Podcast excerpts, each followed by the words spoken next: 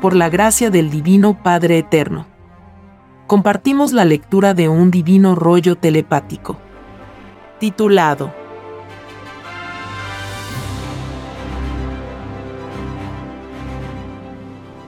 Los ladrones del mundo los creó el inmoral e injusto sistema de vida basado en el oro.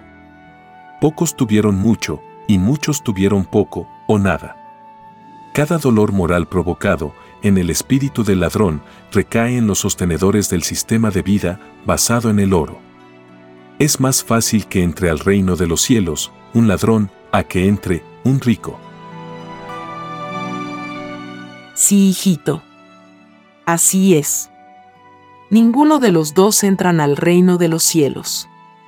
Ni el rico ni el ladrón. Más, el ladrón está más cerca del reino que lo podría estar el rico. Porque el ladrón fue ladrón por causa del rico. Si no hubiesen ricos en el mundo, no habrían ladrones. Porque no se conocería el mal ejemplo de la usura. Del oportunismo a tenerlo todo, sin el menor esfuerzo. Los ricos del mundo lanzaron la primera piedra. La réplica fue el ladrón. Ambos fueron probados en la vida como es probada la humanidad entera. El rico representa en la vida la máxima soberbia en el vivir. El rico nunca quiso entender el significado de la igualdad dicha por el Padre en sus escrituras. ¿No os fue enseñado que todos son iguales en derechos delante de Dios? He aquí la primera y más antigua de las tentaciones. La tentación a poseer más o a poseerlo todo He aquí la caída de todo rico. Porque sus luchas espirituales consistía en oponer resistencia a la debilidad de poseer más de lo que fue enseñado. Y el ladrón pidió al Padre lograr la posesión material con lucha, con esfuerzo, haciéndole honor al divino mandato que dice, te ganarás el pan con el sudor de tu frente. Ni el ladrón ni el rico entran al reino de los cielos porque cayeron en sus respectivas debilidades. Cayeron en la prueba de la vida. Cayeron en lo que le pidieron al Padre. De verdad os digo que es más fácil que sea admitido un ladrón y no un rico al reino de los cielos. En el divino caso que el divino Padre se decidiera a escoger entre uno y otro. Porque en el rico hubo un adelanto de recompensa. En el ladrón hubo un adelanto del castigo un anticipo si se quiere.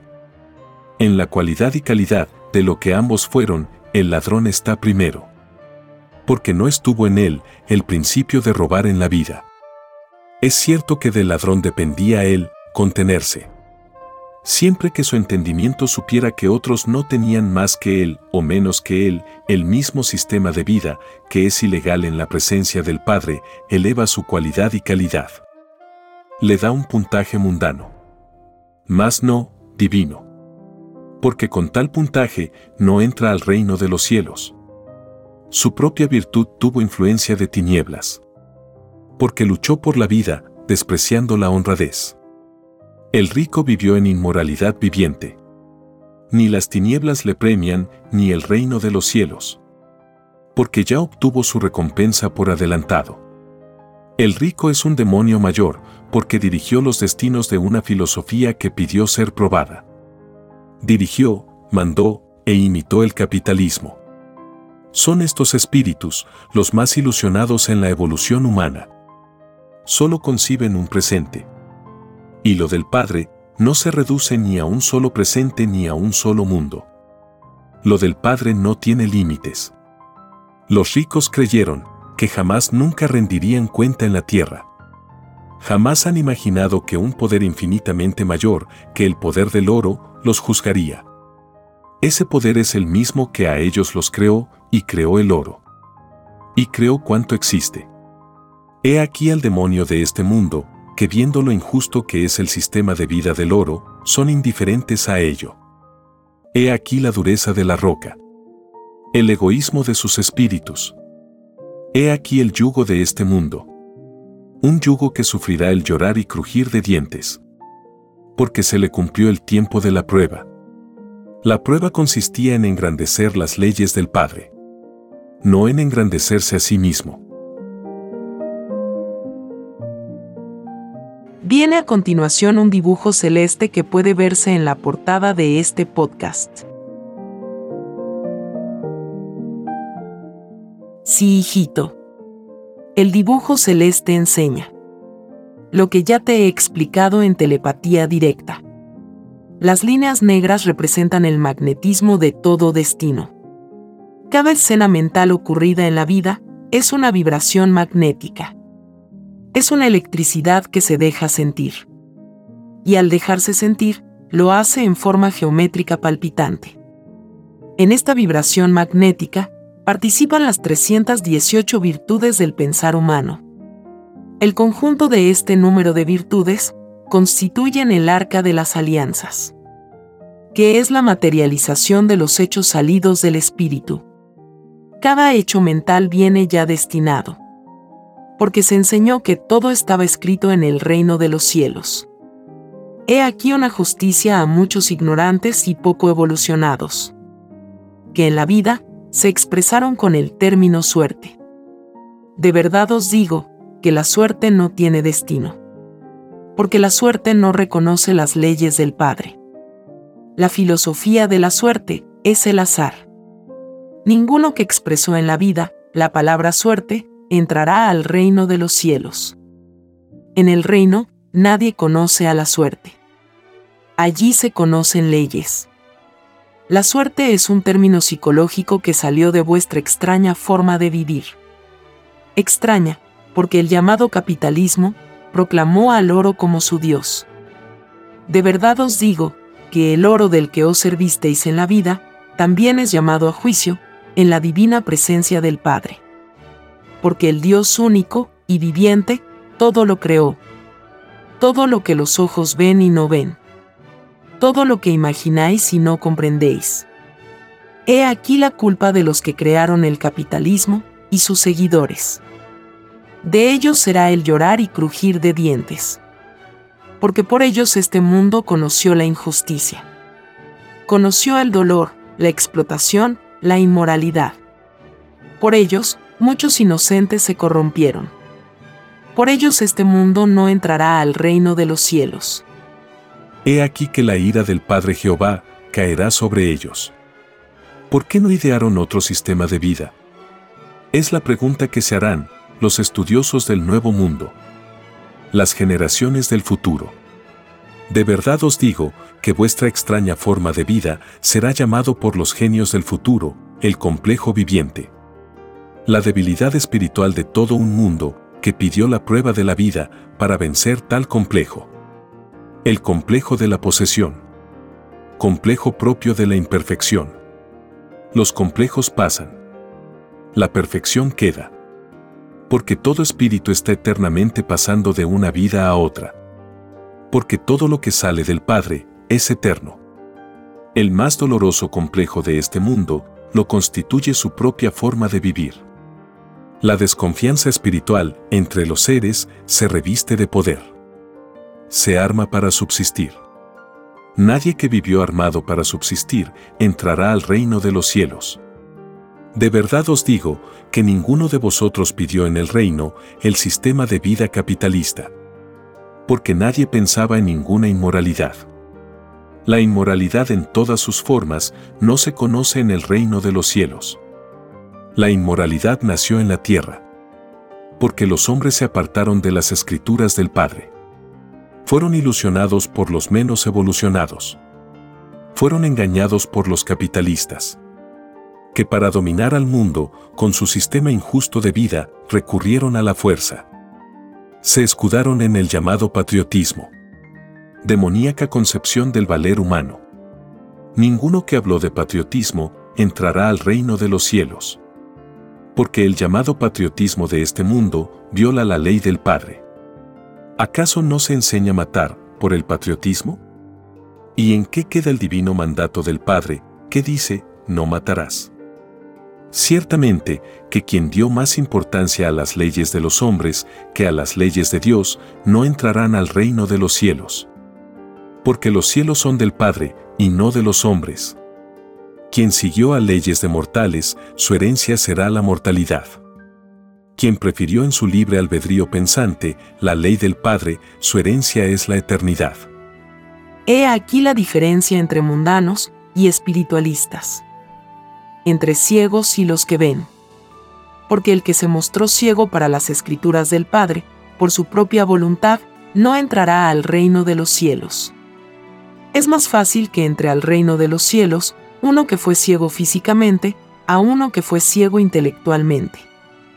Más aún, al ciego también se le exige el interés espiritual, por las cosas y leyes del Padre. Más, tiene menos dificultad en entrar al reino que aquellos que teniendo ojos no buscaron la verdad. De verdad os digo que todo el que buscó será hallado. Porque habiendo infinitas individualidades, hay también infinitas búsquedas. Y en toda búsqueda está el Padre. Porque se os enseñó que vuestro Dios está en todas partes. Está en toda forma de pensar. En su cualidad y calidad. En lo elevadísimo y lo primitivo. En toda intuición viviente. He aquí que todo incrédulo pertenece a las tinieblas. Porque no creyendo a la luz, las tinieblas le reclaman porque no se puede servir a dos señores. Porque uno de ellos es falso. La verdad es una. Vuestro Dios uno. He aquí una divina verdad. Toda individualidad es número viviente, que durante la vida varía su número. Las variaciones numéricas son sus propias ideas. Porque toda idea es cálculo con intención la intención es la cualidad y calidad de un número intencional. La intención es filosofía y es número. La intención del espíritu repercute en su todo sobre el todo. Materia y espíritu logran un destino de la intención viviente. De verdad os digo que así como toda individualidad es número, por número seréis juzgados. Hasta el último número de vuestros pecados se paga como hasta el último número de buenas obras, se premian. He aquí que todo cálculo mental y material se vuelve número. Como números salieron del Padre, como números retornan al Padre. Todo espíritu al vibrar en pensamientos transforma los números de su reencarnación. Cada poro, cada célula, cada molécula, cada cabello, cada virtud, es un número que posee su propio libre albedrío independiente el uno del otro, y todos subordinados al libre albedrío del Espíritu, con el cual hacen uno solo. He aquí la Trinidad numeral en la carne y el Espíritu. La Trinidad de la reencarnación. Multitudes de números cuya divina esencia es la línea magnética de los soles. He aquí que sois fuego solar que maduró en libre albedrío. Cada uno de vosotros representa una fibra solar que a la vez es una octava parte de una trillonésima de línea solar en expansión infinita. Lo trillonésimo es en su cualidad y calidad un divino término que corre paralelo a las ciencias de los mundos. La línea solar parte del puntito solar, se expande linealmente y llega al círculo solar. He aquí el alfa y la omega. El punto, la línea y el círculo. El punto de partida, la geometría hecha espacio, tiempo y filosofía. Y la luz que cierra, un ciclo en el conocimiento humano. Alfa enseña un principio terrenal. Omega el principio de otro principio. Dentro de un mismo principio. Alfa está representado por el mundo materialista. El mundo que pidió ser probado en su filosofía viviente. Omega es el resultado que sale de Alfa porque según las obras de cada uno, es el mundo que le toca. Se pide nacer en un principio viviente para alcanzar la perfección circular. Mundos y soles son círculos. Y aunque sean eternos, solo representan una microscópica eternidad en la eternidad del Padre. De verdad os digo que hasta la eternidad es relativa. Porque toda eternidad es transformable en tiempo infinito. Alfa y Omega será la divina consigna del Hijo primogénito. Alfa y Omega marcará una época inolvidable e inmortal en este mundo. Este mundo está por entrar a la era galáctica. No solo por su ciencia, sino por su propio estilo de vida. De verdad os digo, que ni ciencia ni filosofía del mundo materialista quedará. Todo el mundo de la prueba pasará al polvo del olvido. Porque del polvo salisteis, y al polvo volveréis.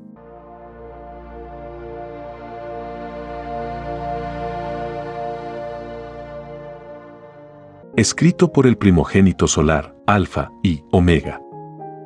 Hemos completado la lectura de un divino rollo, dictado por escritura telepática, por el Divino Padre Jehová, desde el reino de los cielos y de cualquier punto del infinito universo expansivo pensante.